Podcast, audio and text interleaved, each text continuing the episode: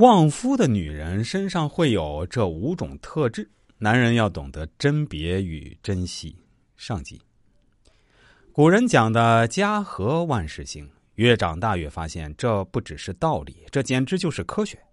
想来想去，人其实不怕困难，不怕痛苦，不怕风险，就怕烦躁。烦躁是什么？就是你心神不宁，百爪挠心。它比单纯的痛苦还要痛苦。一个家庭鸡犬不宁的，你做什么都没有心情，做什么都不顺。很多人家庭不和，事业倒霉，怪风水，其实本质还是自己有毛病，以及老婆有问题。蛇鼠一窝，沆瀣一气，还怪地球没有吸引力。要做到和太难了，这可是无数人梦寐以求的东西啊！而且，一个家庭和不和睦的基础是夫妻是否恩爱。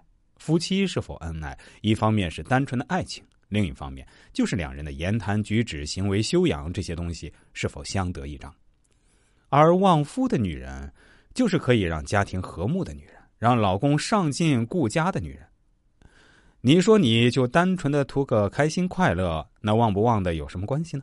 事实上，跟传统人们刻板印象里那种大家闺秀或者小家碧玉不同，旺夫的女人未必是传统观念里的那种贤惠。帮男人打下手，解决厨房和厅堂的问题，饭做得好，家打扫的干净的那种小女人。恰恰相反，旺夫的女人不是小女人，而是大女人。拿我妈来讲，我妈就是个旺夫的女人。我们家三个孩子，是偏远山村里极为罕见的大学生，三个都是。我们家也从穷到借公房。可能很多读者不知道什么叫公房，科普一下：公房在我们村就属于集体的房子，给最穷没有房子的人家住的房子。住到现在，有了村里最漂亮的房子。这些东西虽然有我爹的能力本事在，有我们孩子们的努力，但本质上这些元素能产生化合反应，还是离不开我妈这个催化剂。我爹虽然确实有点本事，但跟大多数农村不成器的男人一样，他也不顾家。也会赌博，也喝酒抽烟，也总想偷懒。但我妈时常都要说他骂他，根本不给他偷懒和放纵的机会。从结果看来，我妈对于我爹就是个旺夫的女人。当然，要论过程的舒服，我想我妈很少给我爹好日子过，但结果总是好的。要说旺夫，本质上也是讲男人的成就嘛。